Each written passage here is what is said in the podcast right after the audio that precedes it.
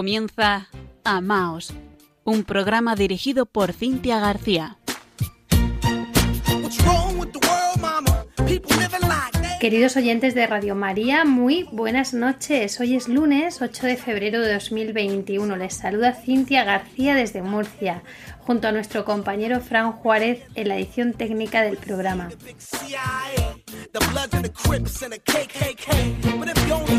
Les dejamos por aquí nuestro correo electrónico para que por favor nos escriban. Ya saben que nos encanta saber de ustedes si les ha gustado el programa, sus inquietudes, preguntas, cualquier sugerencia que nos quieran hacer, mm, compartir su testimonio.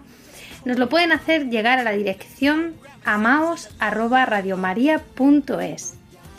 También nos pueden encontrar en redes sociales, tanto en Facebook con arroba amaos.radiomaria como en Twitter con arroba amaosrm. Comienza Amaos.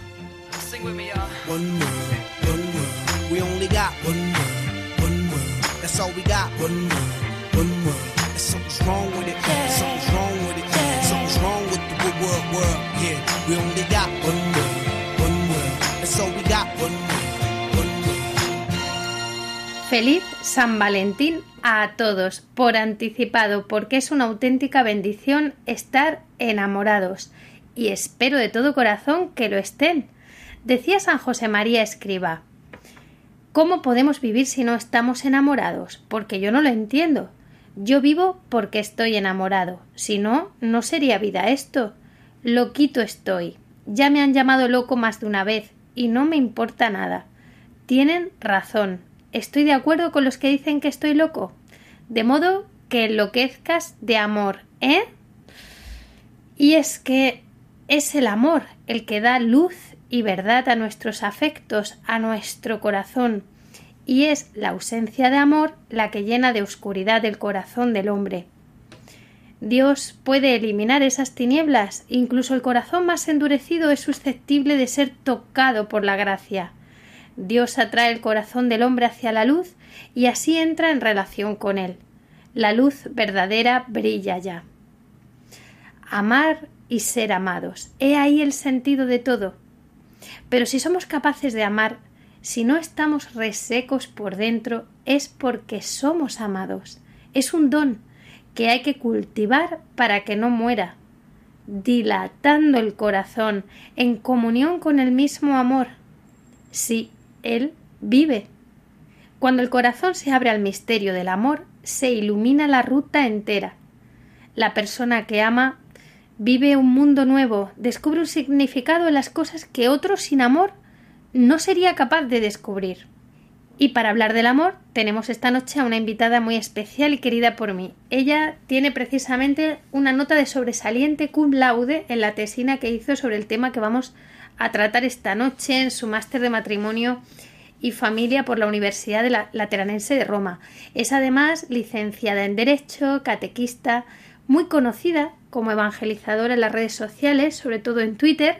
La pueden ustedes encontrar como arroba la samaritana. Coordina siempre oraciones y ánimos a personas que lo necesitan. Publica Han pulsado el botón y sus miles de seguidores la acompañan en oraciones, en ánimos. Bueno, un saludo para todos, un abrazo, tuiteros.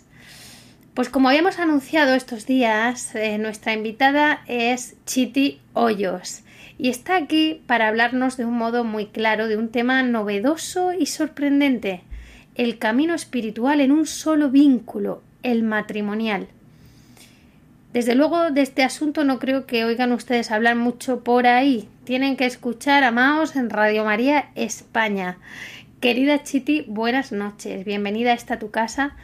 ¿Cómo se te ocurrió pensar en el camino único de espiritualidad propio del vínculo matrimonial? Y por favor explícanos bien esto qué significa, porque intuyo además que, que muchos vínculos se van a descubrir a la luz del auténtico vínculo se van a descubrir esta noche? Bueno, lo primero es agradecer a todo el equipo la acogida que esta noche me estáis brindando y darle un cariñosísimo saludo a todos los oyentes. Yo considero que los oyentes de Radio María formamos una comunidad y yo me siento familia con, tanto con vosotros, con todo, el equipo, como con todos los oyentes, cada uno de, ellos que, bueno, que, siguen este proyecto precioso de la Virgen. Me preguntas cómo se me ocurrió eh, esto del, vínculo. Yo terminé un máster del Instituto Juan Pablo II sobre matrimonio y familia y quería hacer eh, como final de máster la tesina sobre profundizar en el amor de los esposos, ¿no? pero desde una perspectiva trinitaria. Pero no tenía mucha luz sobre eh, realmente por dónde enfocarlo. Entonces, al buscar textos, em, uno de los primeros que me encontré fue el Amoris Letitia, que como es el año de la familia, precisamente esto es providencial, el año de la familia que ha declarado también, aparte del año de San José, el año de la familia para profundizar en el Amoris Letitia, lo ha puesto el Papa ahora. Es providencial que, que yo tenga esta oportunidad precisamente de hablar de esto, porque fue una luz tremenda la que me dio el Papa Francisco en los tres puntos del 314 al 316 del Amoris Letitia. Porque él dice que la espiritualidad del matrimonio es una espiritualidad del vínculo habitado por el amor divino, o sea, esa, frase, vínculo habitado por el amor divino, fue una luz, me quedé clavada en ella.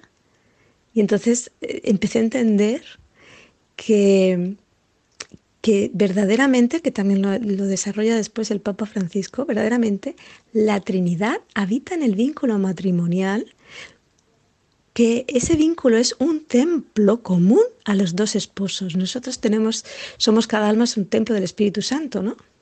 pero el matrimonio tiene un templo común al que acceden los dos y en el que habita la Trinidad, que es el vínculo matrimonial. Esto es una preciosidad.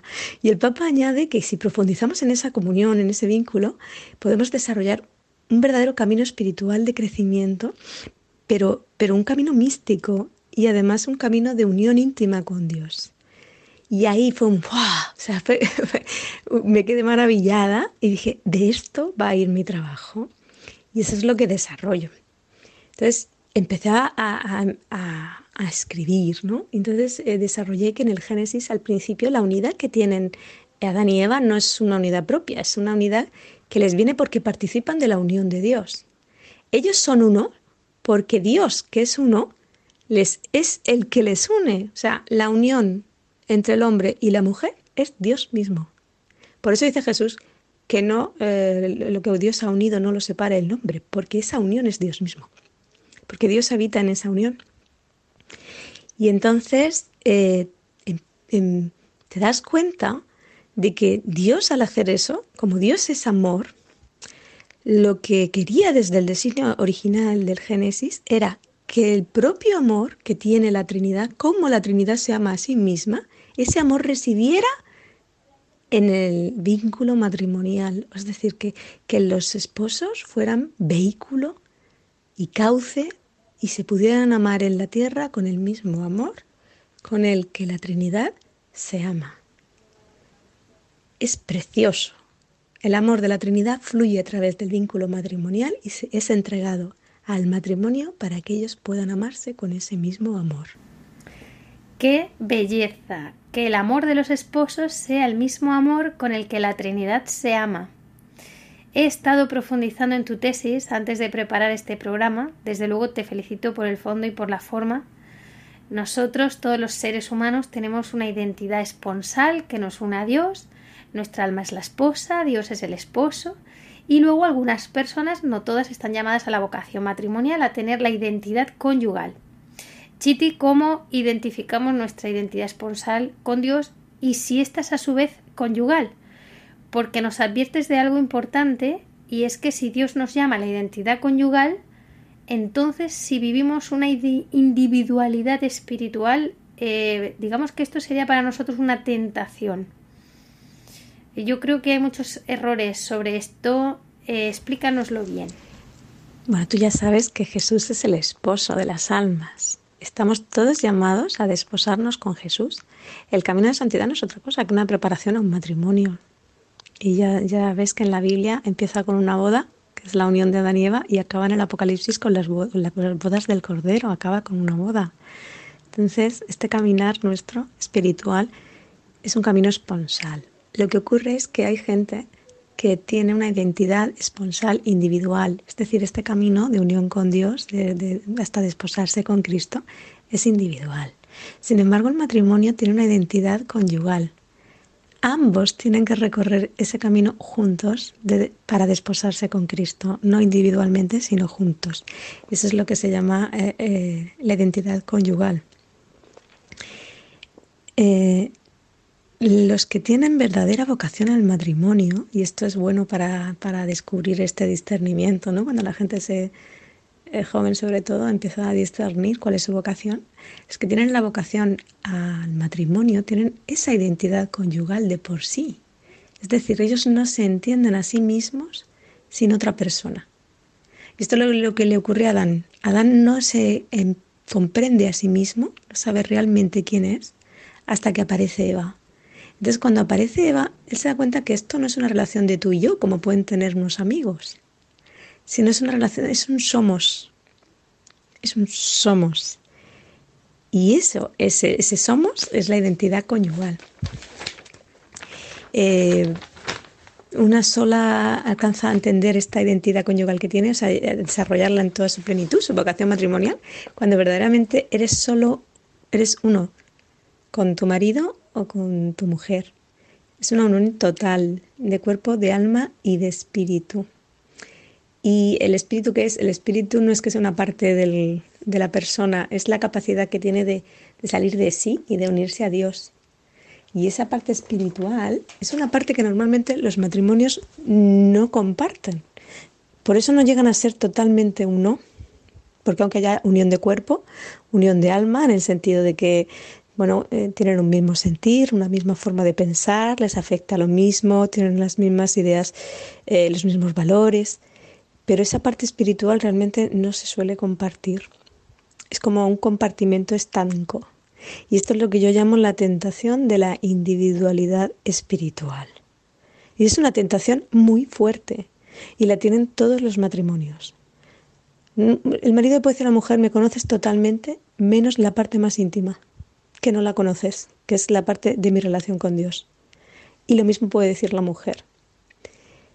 Hay un ejemplo, para que entendáis esto, eh, Adrián Speir, que es eh, la hija espiritual de Bon Baltasar, pone el ejemplo de la gente que está rezando el, rosario en, en, comunidad, en la iglesia. Dice, cada uno está rezando el rosario y repitiendo las mismas palabras, pero nadie sabe lo que ocurre en el interior de cada uno de los que están rezando el rosario, ni qué conversaciones tiene con el Señor. Entonces realmente es como un campo vetado. Y fíjate que Jesús sí que abre esa intimidad, la abre a los, a los que tienen más cercanos, a los discípulos más íntimos, y le oyen escuchar los gemidos de su alma y escuchan a Abba. Cuando escuchan solo una palabra, se les abre para ellos una riqueza espiritual tremenda, porque ahí pueden descubrir eh, la infancia espiritual, la paternidad divina, el abandono, la confianza y una infinidad de riquezas que hacen suyas solo porque han escuchado una palabra. Y esa es eh, la tentación, esa tentación de que los esposos se cierran, es lo que está haciendo que no se conozcan y no lleguen a ser uno. Chiti, para comprender lo que nos dices, eh, hay que entender muy bien aquí la pertenencia conyugal, ¿no? Una de las cuatro condiciones o características del amor conyugal que refleja la humana evite de San Pablo VI, que luego inspiraría la teología del cuerpo de San Juan Pablo II. Hemos hablado de ella en nuestro programa. Y para alcanzar esta pertenencia, esta comunión con Dios y con el otro, tenemos que hacer constar que es necesaria e inevitable una purificación. No nos gusta mucho ser purificados, pero no hay otro camino. Explícanos. Fíjate que con esto que estamos hablando de la individualidad espiritual, eh, pues puedo ponerte un ejemplo en el Génesis, Eva. Eh, no comparte con Adán la tentación de la serpiente. Ella podía haber llegado, bueno, con Dios tampoco, ¿no? Directamente con Dios no le dice, oye, mira que tengo aquí la serpiente me está diciendo una cosa que no es lo que me has dicho tú. Eso es por descontado, pero es que tampoco cuenta con Adán. Tampoco llega y le dice a su marido, mira, la serpiente me está diciendo esto, ¿qué hacemos? Somos, ¿no? ¿Qué hacemos? Ella decide, ella sola, tomar una decisión que va a afectar al matrimonio. Y es, ¿ves por qué es una tentación tan fuerte? Entonces, el pecado original es terrible. Precisamente porque no hay esa unión total, es una rendija por la que el demonio entra y lo sabe muy bien, por eso los separa, ¿no? O sea, solo tienta a uno y no a los dos. Porque sabe que hay, hay un fallo, una debilidad, que es el no compartirlo todo, y eso viene por el pudor. El pecado original mete vergüenza en el matrimonio. Y nosotros tenemos un pudor espiritual que hay que vencer. No es que no haya que abrir, eh, o sea, que no, momentos que tengas tú momentos únicos con el Señor. Eso lo necesitas tú para tu propia sanación, para el discernimiento, de, el arrepentimiento, la luz sobre tus propios pecados y tu miseria. Eso hace falta. Pero hace falta momentos en que el matrimonio se una a rezar por las necesidades del matrimonio. Entonces ahí se pongan ambos y le digan al Señor, tenemos esta necesidad, no entendemos lo que pasa, tenemos esta angustia, o por qué yo reacciono así, o por qué yo me altero de esta manera. Entonces, a través de esa oración conjunta, Dios les va a ir dando luz y les va iluminando y eso es lo que tienen que compartir. Luego, eh, el problema que ocurre con el pecado original es que se rompe esa unidad que había. En realidad se rompen tres unidades. Se rompe la unidad interior de la persona, ¿no? que lo explica muy bien Juan Pablo II, las pasiones se desatan y se ponen por encima de todo y dominan a la voluntad, dominan a la razón, por eso sale la ira, por eso sale tantas cosas, ¿no? que tenemos y que, bueno, pues son las, son las heridas que llevamos, ¿no? Desde el pecado original. Pero también se rompe la unidad con Dios, que es el pecado, ¿no? En sí mismo, esa separación que hay, por eso se esconde Adán y Eva, pero también se rompe la unidad entre ellos. Ya desconfían, ya se ocultan. Entonces, uno al otro se buscan arrebatar aquello que el otro posee. ¿Por qué? Porque se ha roto la idea de pertenencia. Si verdaderamente somos uno, lo que tú tienes también es mío y lo que yo tengo es tuyo. Es lo que dice el padre del hijo pródigo, hijo mío, todo lo que todo lo mío es tuyo. Pero el hijo mayor ha perdido esa idea de pertenencia porque no está unido a Dios. Entonces busca arrebatarle al padre y se enfada, no me das lo que yo quiero. No tienes que, no enfadarte, es tuyo. Entonces, eh, claro, ese buscar arrebatar al otro porque no tienes idea de pertenencia también conlleva el proteger la parte más íntima, tu, tesoro, ¿no? Para que el otro no te la robe. Piensas que tu parte más íntima, tu espiritualidad es tuya y es algo que es para ti y, la, ocultas del otro. Entonces se pierde toda esa riqueza que, de la que venimos hablando, que se puede, que, que Dios quiere a través de eso, de esa unión también espiritual, derramar su amor y su luz. Entonces es necesaria una purificación para recuperar esa unidad. Hay que quitar todo lo que no sea Dios para recuperar esa unión con Dios. Hay que quitar todo lo que separa al matrimonio, eh, como los juicios, los rencores, infinidad de cosas ¿no? pequeñas. Hay que purificar eso y también hay que hacer una purificación interior. Eh, y eso se hace, por supuesto, con la acción de la gracia. Uno solo no puede hacerlo. Chiti, de algún modo nos hablas de un plan de vida, de un camino de espiritual que los esposos han de realizar juntos. Me parece muy interesante cómo destacas que hay que confesar con el sacerdote no solamente los pecados individuales, sino también aquellos que cometemos que están atentando a la unidad del matrimonio. Eh, impecable esto. Y realmente son algunas notas que nos muestran que estamos caminando en este camino de purificación, pero al final hay un premio, ¿verdad, Chiti? Impúlsanos, por favor, hacia dónde nos dirigimos. Bueno, esta mm, purificación que estaba yo diciendo que era necesaria eh, es parte del camino espiritual común. O sea, hay una vía purificativa, una vía iluminativa y una vía unitiva. Hay una parte ascética, que es la que ponemos nosotros, y una parte mística, que es la que pone Dios, ¿no? Entonces ese camino esas tres vías deben seguirlas juntos el matrimonio. Entonces empezamos por la primera vía, que es la purificativa. ¿Qué parte pueden poner los matrimonios? Porque vale que todo es gracia, pero ¿qué pueden poner los matrimonios? Bueno, ellos de su parte pueden poner eh, la decisión firme de buscar lo que es puro y de quitar todo lo que sea impuro. Entonces deben de rechazar eh, cualquier medio que les cierre a la vida cualquier medio impuro, ¿no? Estamos hablando también de pornografía, infinidad de cosas, porque estas cosas que son impuras van a atacar a la unidad matrimonial, porque puro es aquello que no tiene división, ¿no? Entonces tienen que buscar activamente esa pureza. Entonces, Hildebrand desarrolló, Hildebrand era un filósofo, ¿no? Que desarrolló un plan de vida matrimonial porque él estaba casado, ¿no? Y el plan de vida decía que tenía que incluir una serie de cosas, ¿no? Había mucho sacrificio, que eso lo tenemos muy claro en el matrimonio, ¿no? Hay que mortificarse mucho, tener mucha paciencia con, con el otro y muchos sacrificios, esa parte tiene que estar. También tiene que haber, eh, obviamente, la Eucaristía, que es donde Cristo se une a los esposos, y, la parte más importante es la confesión, los sacramentos, ¿no? Todos, la Eucaristía, la confesión, también la adoración. La confesión no es solo confesar, bueno, siempre son pecados personales los que se confiesan, ¿no? Pero es posible que en el examen de conciencia los matrimonios no tengamos en cuenta los pecados que hemos cometido contra esa unidad del matrimonio, ¿no? O, que han atacado a la pureza del matrimonio. Y esos pecados eh, deberían ser los primeros.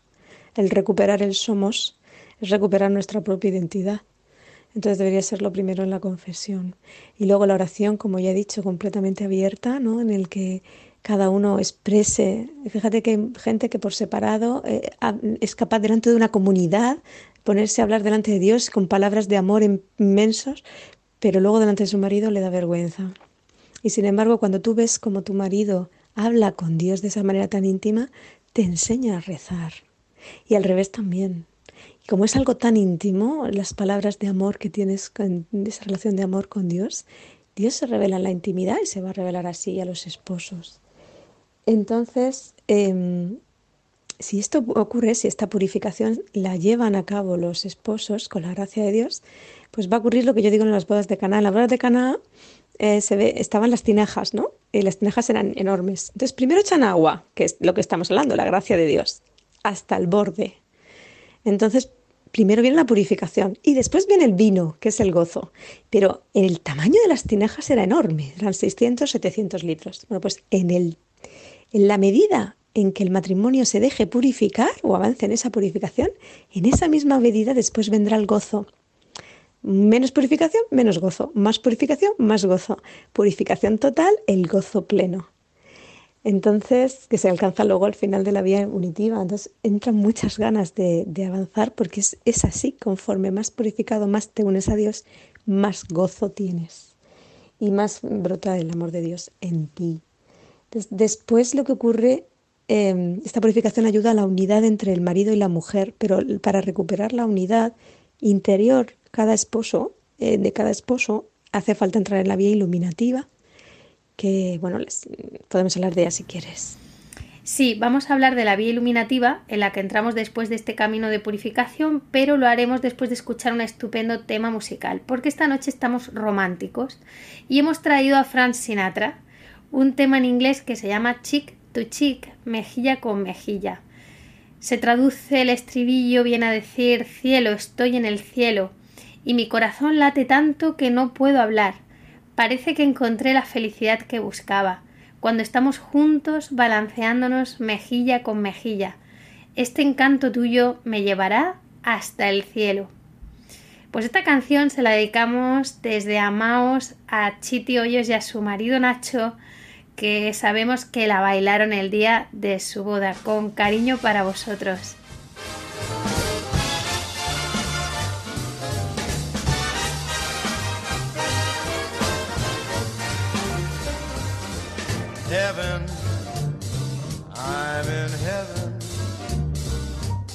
My heart beats so that I can hardly speak. And I seem to find the happiness I seek. When we're out together, dancing cheek to cheek. Heaven, I'm in heaven and the cares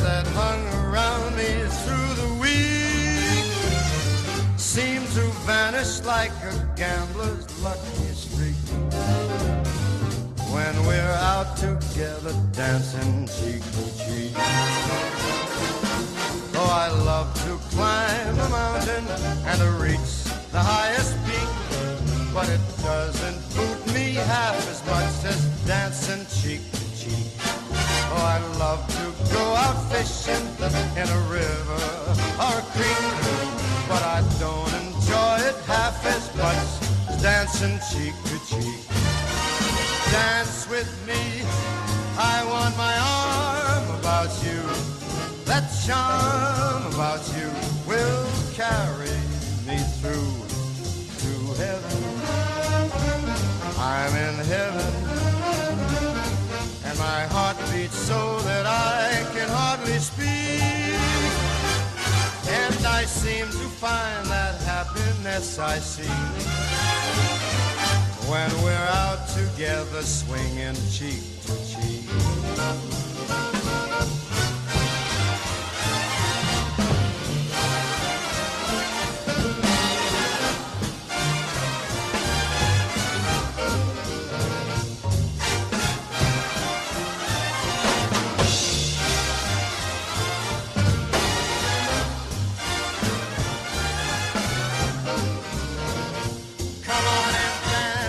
Me. I want my arm about you. That charm about you, it will carry me through right up to heaven. I'm in heaven. And my heart beats so that I can hardly speak. And I seem to find that happiness I seek when we're out together dancing, out together dancing, out together dancing cheek to cheek.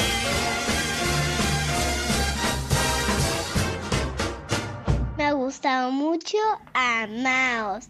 Seguimos en Amaos conversando con nuestra invitada Chiti Hoyo sobre el camino espiritual en un solo vínculo, el matrimonial. Hemos hablado de la purificación, estamos entrando en la siguiente etapa que es la iluminativa. Chiti, ahora sabemos que todos los matrimonios pasan por una noche oscura. ¿Por qué sucede esto? ¿Cómo hemos de actuar en este momento? Y hemos de aprovechar ¿no? la vía iluminativa para también ir más allá, seguir profundizando en nuestra vida espiritual. Cuéntanos. La manera que tenemos de unirnos con Dios, explica San Juan de la Cruz, que es a través de las potencias. Bueno, la manera también de unirnos a la realidad. ¿no? Necesitamos el entendimiento, necesitamos la memoria y necesitamos la voluntad.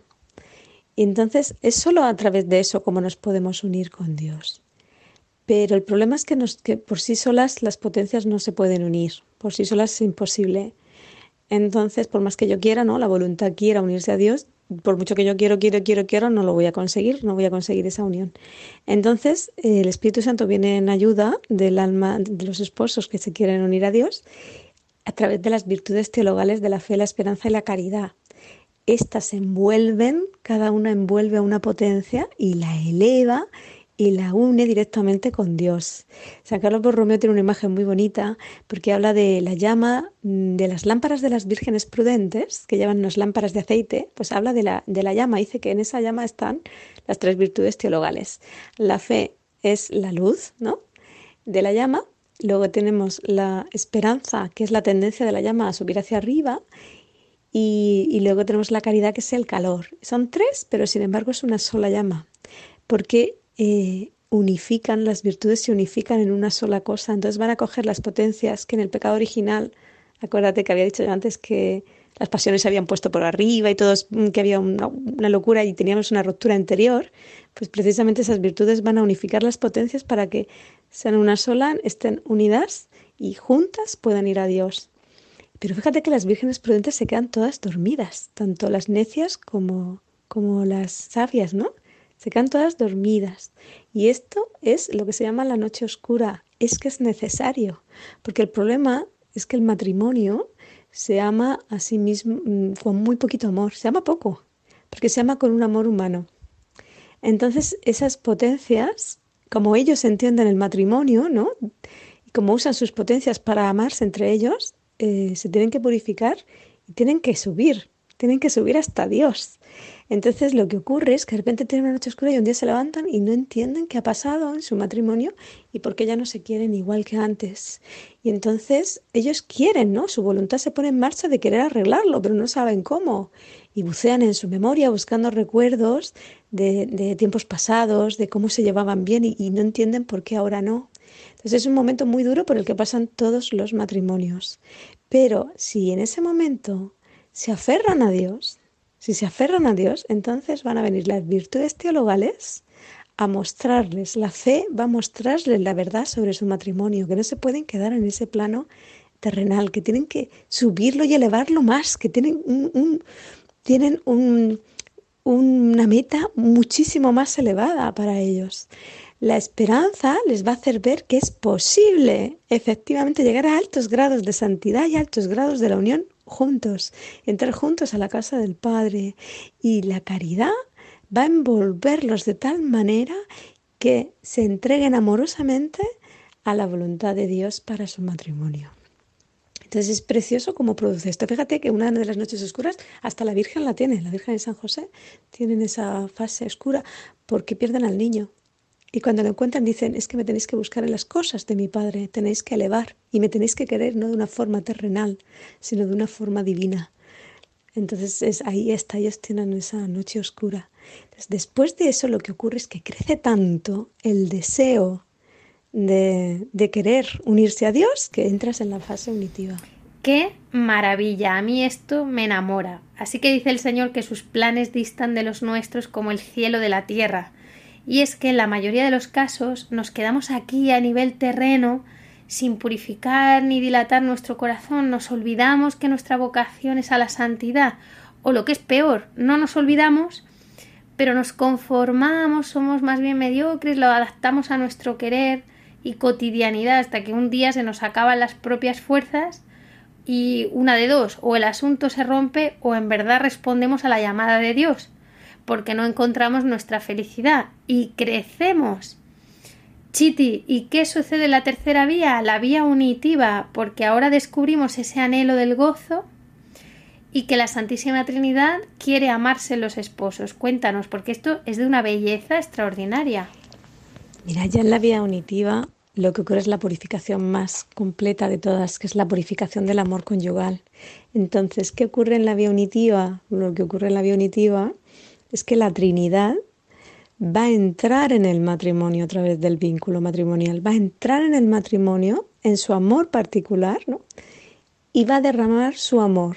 El amor de la Trinidad va a derramarse en ese amor del conyugal. Y va a volver a, otra vez a la Trinidad, pero llevando con, con ese amor a los esposos en ella.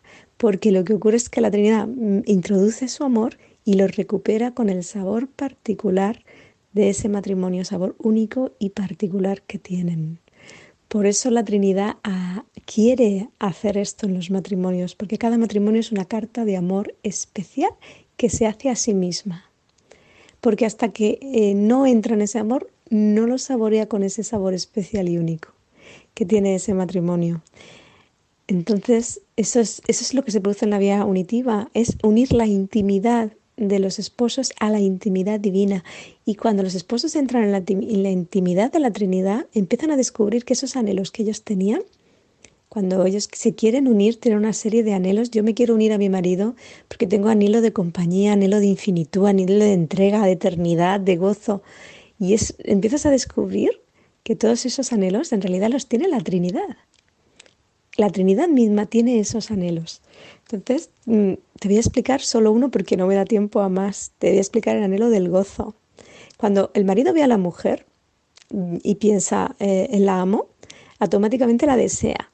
Y porque la desea, se quiere unir a ella. ¿no? Para que haya un gozo pleno se necesita posesión. Porque quiere unirse a ella y gozarse en ella. Pero se necesita la posesión.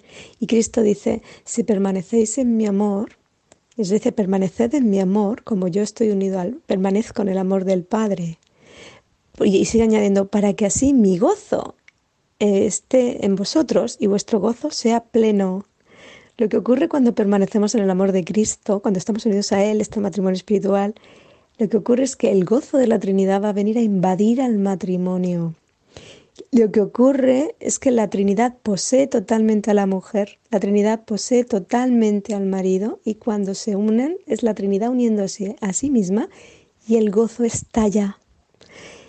E, este gozo es, está en el Magnificat, o sea, la Virgen no puede retener el gozo que siente por la posesión plena de la Trinidad, que la lleva, o sea, de Dios, que la lleva en sus entrañas y explota de gozo y no puede con ella.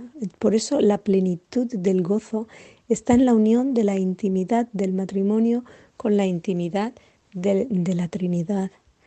explota, es el torrente de la samaritana que llega hasta la vida eterna. Y ojalá me diera tiempo a explicar más, porque, pero estoy muy agradecida de verdad que me hayas permitido poder hablar de esto en este, en este espacio tan maravilloso que está dedicado precisamente al amor puro. Y agradezco también a todos los oyentes la paciencia que me han tenido y, y el que me hayan podido escuchar. Querida Chiti, no te vayas tan rápida, porque nos hemos quedado con la boca abierta con esto de la plenitud del gozo de los esposos en la participación de su intimidad con la intimidad de la Santísima Trinidad. Estamos viviendo en la unión total, estamos en la pertenencia, estamos en el gozo auténtico. Por favor, ya para terminar, amplíanos un poquito esto.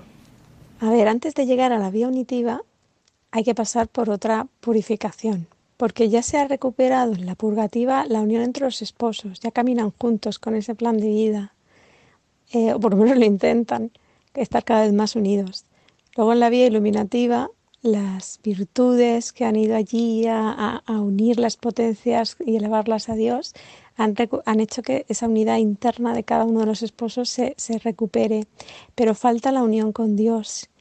Y esto es lo más bonito, porque es, eh, esta vía unitiva no es solo para uno, estamos hablando todo el rato de que hay una identidad conyugal, son los dos los que se van a unir con la Trinidad. Y eso es posible porque va a haber la purificación de su amor conyugal, y va a ser una sola cosa, el amor conyugal con el amor trinitario. Eso es lo que va a ocurrir, que se van a unir. Entonces, ¿cómo se hace esto? Pues primero hay una unión de los afectos. Nosotros cuando queremos a la gente, cuando amamos, amamos como en una jerarquía. Ponemos primero a Dios, luego ponemos a, mi marido, a mi mujer, mis hijos, mis amigos, luego los más conocidos y así, ¿no? Y eso no es un amor puro, porque un amor puro es algo que no tiene jerarquía, que no tiene división. Entonces la única forma de unificar los afectos es que solo haya un amor. Y ese amor sea única y exclusivamente a Dios. Y eso no quiere decir que dejemos de amar a los demás, sino que los demás se transforman en ventanas abiertas en las que vemos que Dios nos está amando a través de ellos. Entonces los amas muchísimo más. Y además entiendes que el bien de la otra persona es amar a Dios primero. No hay ningún obstáculo, no se ama menos a tu marido porque ames a Dios, al revés, lo amas muchísimo más. Porque notas que ese amor de la Trinidad, ese amor de Dios, te llega a través de Él. Entonces eso es unificar los afectos y eso es amar con todo el corazón. Luego viene eh, que todas las potencias, todo, eh, eh, las potencias sean, estén inundadas, todas las virtudes con amor, que es lo que dice San Pablo, ¿no? Ya podría yo, o sea, el amor es paciente, el amor es, es generoso, el amor es bondadoso, el amor no se engríe.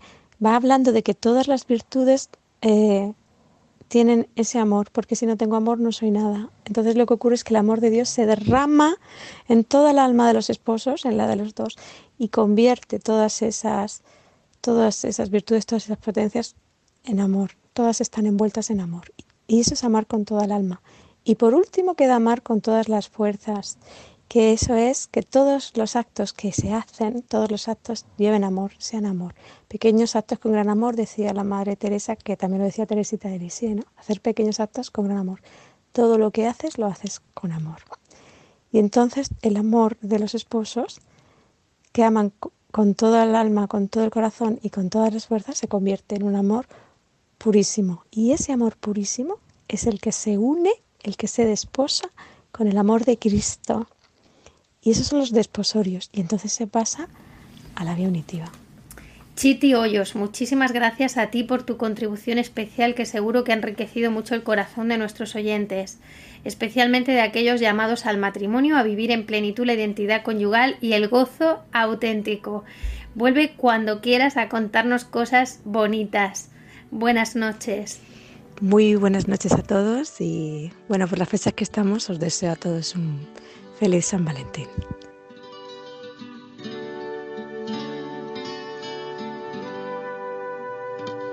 Si la vida te trata mal y pierdes fuerza y moral. Que cobardes.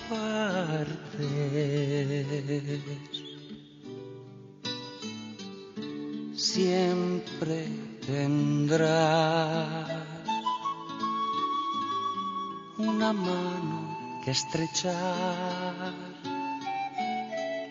Si alguna lágrima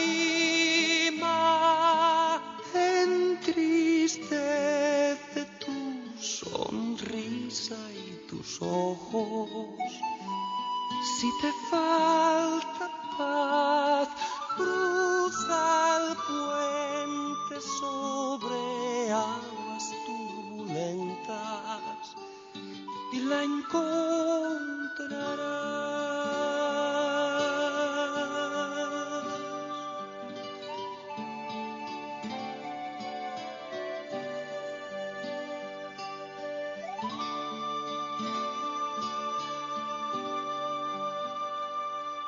Si no sabes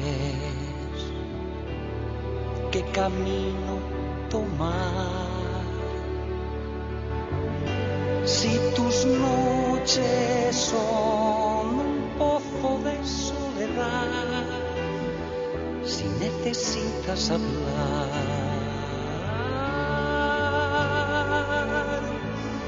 siempre tendrás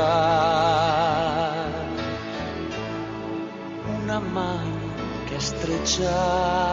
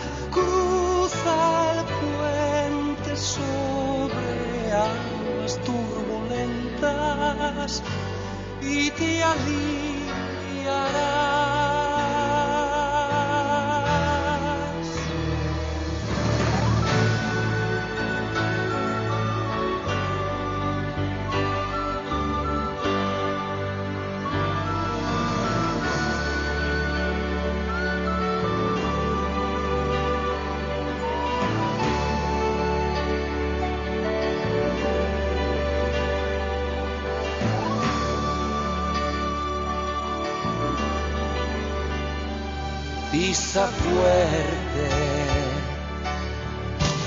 Al caminar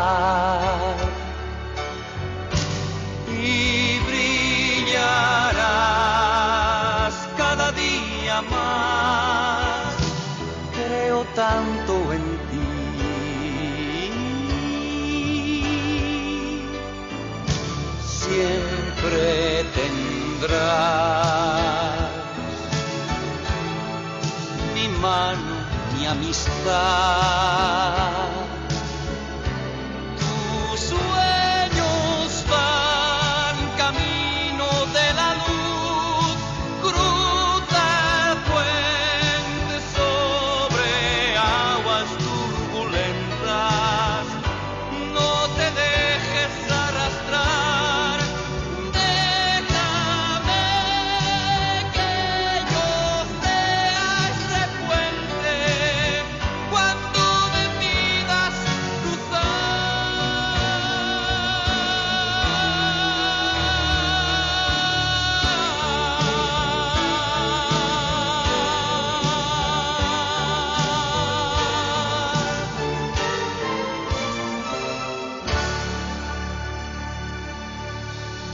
Están escuchando Amaos en Radio María. Seguimos en Amaos especial San Valentín. Hemos escuchado el tema musical Puente sobre aguas turbulentas de la voz de Camilo VI, una canción que nos recuerda la gran oscuridad que hay en el mundo, tantísimo sufrimiento también y quizás sobre todo a nivel afectivo. ¿Cómo no nos vamos a acordar hoy en Amaos de aquellos que sufren pérdidas importantes o que están muy solos o peor aún que han sido traicionados, despreciados? Claro, llega San Valentín y para muchas personas se pueden acrecentar estos sentimientos de dolor. Desde Amaos queremos deciros no estáis solos. El Espíritu del amor de Dios está con vosotros, especialmente con los que más estáis sufriendo. que nadie os robe la esperanza. Dios no se muda, la paciencia todo lo alcanza. Solo Dios basta, decía Santa Teresa. Qué gran verdad. Por eso desde Amaos queremos ser vuestro regalo de San Valentín. Nuestro email del programa amaos@radiomaria.es está abierto a cualquier persona que desees desahogarse, compartir, pedirnos ayuda para alguna situación particular, abrirnos su corazón. Pues con la ayuda de Dios aquí estamos para ustedes. Queremos ser ese puente, como decía la canción. Y si en la primera parte del programa hemos estado conversando con Chiti Hoyo sobre la plenitud del amor conyugal, que vemos que no está exento tampoco de sus purificaciones, de sus noches oscuras, que es lo normal en nuestro camino de crecimiento en el amor, que si no, no sería amor verdadero, nos venden un amor efecto placebo, placentero, que no tiene complicaciones, eso no es amor. En muchos casos son armonías de egoísmos y ya vemos lo poquito, lo poquito que duran y los sufrimientos que causan. En esta última parte ya del programa, en estos últimos minutos, queremos dedicar también nuestra felicitación a esos otros enamorados en sus distintas formas, porque hay muchas maneras de vivirlo, eh, pero que han apostado por vivir en medio del mundo el celibato por el reino de los cielos. Y si queremos hablar un poquito de ellos es también para que sean mejor comprendidos, porque no es una soltería, sino una misión preciosa por amor. Eh, meditamos un poquito, fruto de las catequesis del amor humano, de la teología del cuerpo de Juan Pablo II. El origen de este estilo de vida se encuentra en unas palabras de nuestro Señor Jesús, cuando precisamente confirmaba que el matrimonio era indisoluble desde el principio. Eh, Jesús dice por la dureza de vuestro corazón os permitió Moisés repudiar a vuestras mujeres, pero al principio no fue así. Sin embargo, yo os digo que quien repudia a su mujer, salvo en el caso de concubinato, y se casa con otra, comete adulterio. Entonces los discípulos le dicen si tal es la condición del hombre respecto de la mujer, no conviene casarse. Y el Señor les da la siguiente respuesta no todos son capaces de entender esta doctrina, sino sólo aquellos a quienes se les ha concedido. Porque hay eunucos que han nacido así del seno de su madre, y hay algunos que han sido hechos eunucos por los hombres, y hay otros que se han hecho eunucos por el reino de los cielos. Quien pueda entender, que entienda. Es palabra de Dios. Y San Juan Pablo II nos ayuda a entender la profundidad de esta palabra que a veces nos deja un poco así sorprendidos. Jesús se ha referido al principio, al misterio de la creación cuando hablaba sobre el matrimonio. No se trata de un, mandamiento, ahora habla de otro principio y que no es un mandamiento, sino un consejo que se refiere solo a algunas personas. ¿A qué personas? Pues precisamente a las que son capaces de entender esta doctrina. Y son capaces de entender esta doctrina a aquellos a los que se les ha concedido como un don, por lo tanto, el no casarse se convierte en un estado de vida por un don que se recibe y una elección voluntaria que se hace. La continencia por el reino de los cielos, insisto, por el reino de los cielos, no es una soltería, sino el fruto de una elección carismática. Es a su vez una excepción respecto a la regla común, y esto Cristo lo resalta. Llama la atención que el Señor haga la comparación entre estos tres tipos de eunucos, ¿no? Los que han nacido así del seno de su madre porque traen defectos congénitos, los que tienen defectos adquiridos después por alguna intervención humana, pero en estos casos no hay nada voluntario. ¿Eh? Hay cierto un estado de coacción, no es voluntario. Jesús habla de una tercera categoría para distinguir su carácter voluntario y además sobrenatural. Y estas palabras del Señor implican un cambio decisivo. Esta continencia no es por cualquier cosa, es por el reino de los cielos y tiene un fin sobrenatural. Por lo que elegir esta opción en la vida terrena está unida a una renuncia y a un esfuerzo espiritual. También es un signo carismático, porque el Señor Jesús nos dice que en el reino de los cielos no se tomará marido ni mujer, porque Dios será todo en todos de, alguna manera la continencia terrena por el reino de los cielos es un signo que recuerda esta verdad, esta realidad. Significa que el cuerpo tiende a la glorificación, es testimonio que anticipa la resurrección futura y expresa toda la fuerza, toda la dinámica de- del misterio de la redención del cuerpo, además de llevar la impronta de la semejanza con Cristo. Por lo tanto, este estado de vida tiene un valor particular y excepcional. Quien elige conscientemente este tipo de vida, en cierto sentido, tiene una particular participación en este misterio de la redención del cuerpo. Digamos que, que quiere comprenderla en su propia carne, ¿no? Y esto le une al Señor. El hombre no está obligado. Hemos dicho que es una elección particular. Y el Señor, y esto es muy bonito, no oculta el esfuerzo que supone esta decisión y las consecuencias que puede tener para el hombre. Porque está unido a una renuncia consciente y voluntaria del matrimonio con toda su dimensión de vida y convivencia humana eh, tan necesaria, tan hermosa. Eh, pero bueno, también es muy hermoso cómo el Señor comprende ¿no? la importancia de esta renuncia eh, precisamente por eso, porque el matrimonio y la familia son un, bien en sí mismos, porque son una institución divina. Este sacrificio, en cierto modo, de, de sí mismo, pues es el origen de una serie de sacrificios voluntarios, personales. La persona, pues también tendrá que vigilar las concupiscencias de su cuerpo, ese deseo que comienza en la mirada, que se hace adulterio en el corazón. Esto, pues igual que los casados. Solo es distinto el tipo de responsabilidad elegido. En opinión de la tradición de la Iglesia, tanto doctrinal como pastoral, la continencia es superior al matrimonio, pero no porque disminuya el valor del matrimonio o menoscabe su valor esencial, no, sino porque en palabras de Jesús es una vocación excepcional, no ordinaria. Y posteriormente San Pablo, en la primera carta a los Corintios, dirá que quien elige el matrimonio hace bien, pero mm, quien, quien opta por la segunda opción hace mejor. Sin embargo, tanto el matrimonio como el celibato por el reino de los cielos son complementarios, se compenetran recíprocamente, son dos estados, dos situaciones fundamentales. En realidad, la perfección de la vida cristiana se mide por la caridad. Ambos son fecundos también en el sentido de la, de la espiritualidad y tienen naturaleza esponsal. Es muy bonito. Bueno, pues se debe actuar conforme a la vocación elegida. Si alguno elige el matrimonio, debe elegirlo como lo ha instituido el Creador desde el principio. Debe buscar en él esos valores que corresponden al plan de Dios. Si en cambio ha elegido la continencia por el reino de los cielos, pues debe buscar los valores propios de esta vocación.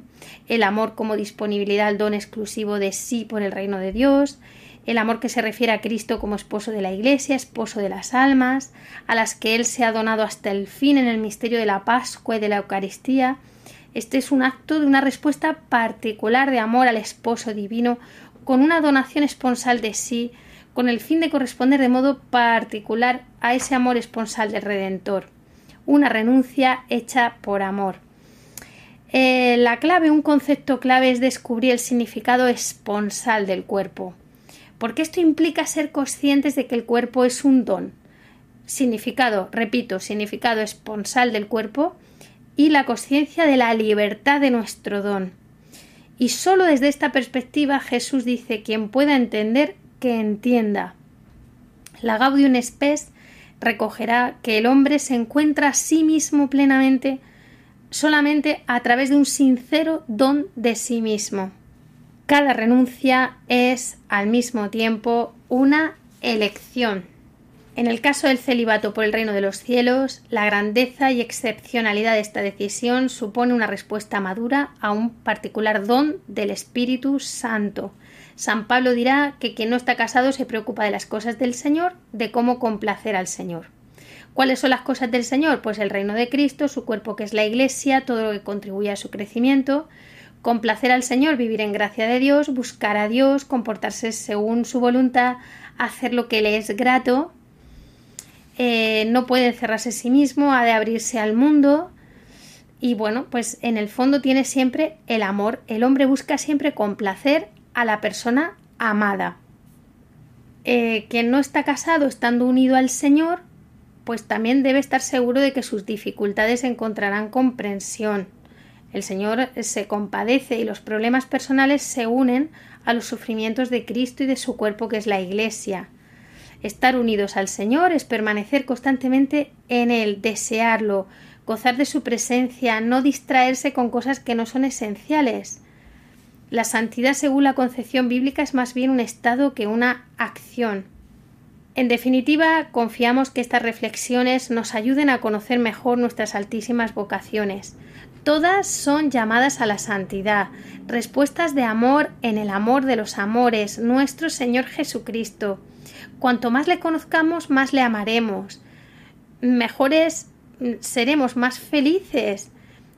Encontraremos el sentido de nuestra vida para lo que hemos sido creados llamados a vivir la esperanza de cada día en medio de las tareas normales y dificultades, pero con amor, venciendo el mal con el bien. Esta esperanza se manifiesta en nuestras obras, hasta en los movimientos de nuestro corazón. Somos llamados a descubrir primero nuestra dignidad como seres humanos, como seres humanos y el significado esponsal de nuestro cuerpo. Después, a ejercer la libertad madura de nuestro don en los diversos caminos, descubriendo nuestro, nuestra vocación. Cerramos este programa, como es habitual, con una oración. En esta ocasión, por supuesto, pedimos la intercesión de San Valentín y que llueva el amor. Oremos.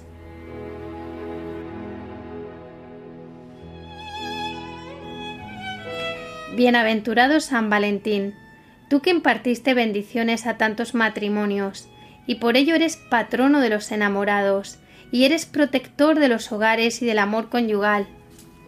Te rogamos que intercedas por nosotros ante Dios misericordioso, para que conforme a nuestra vocación nos conceda ayuda en nuestra vida sentimental. Te suplicamos infundas en nuestra alma todos los valores y virtudes para merecer las gracias divinas y para llegar a comprender los sufrimientos redentores de Jesucristo nuestro Salvador. Intercede por nosotros para que se puedan solucionar cuanto antes los problemas y dificultades, los momentos tan difíciles y angustiosos, en los que tenemos el corazón dañado y la soledad y el abandono nos consumen por dentro. Tú, que tanto te sacrificaste por los demás, ayúdanos a ser santos protectores del amor. Alivie y sana nuestras penas y sufrimientos, haz que el amor regrese a nosotros y nos inunde el corazón. Amén.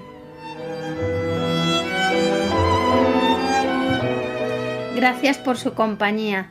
Ya saben que esperamos con muchísima ilusión que nos escriban con sus comentarios, preguntas, sugerencias. Los pueden hacer llegar a través del correo electrónico amaos@radiomaria.es. Tenemos una nueva cita en cuatro semanas el lunes 8 de marzo a las 21 horas, que es el Día de la Mujer, y hablaremos de este tema con una invitada muy especial. Hasta entonces disfruten la programación de Radio María y amaos. Un saludo y que Dios los bendiga.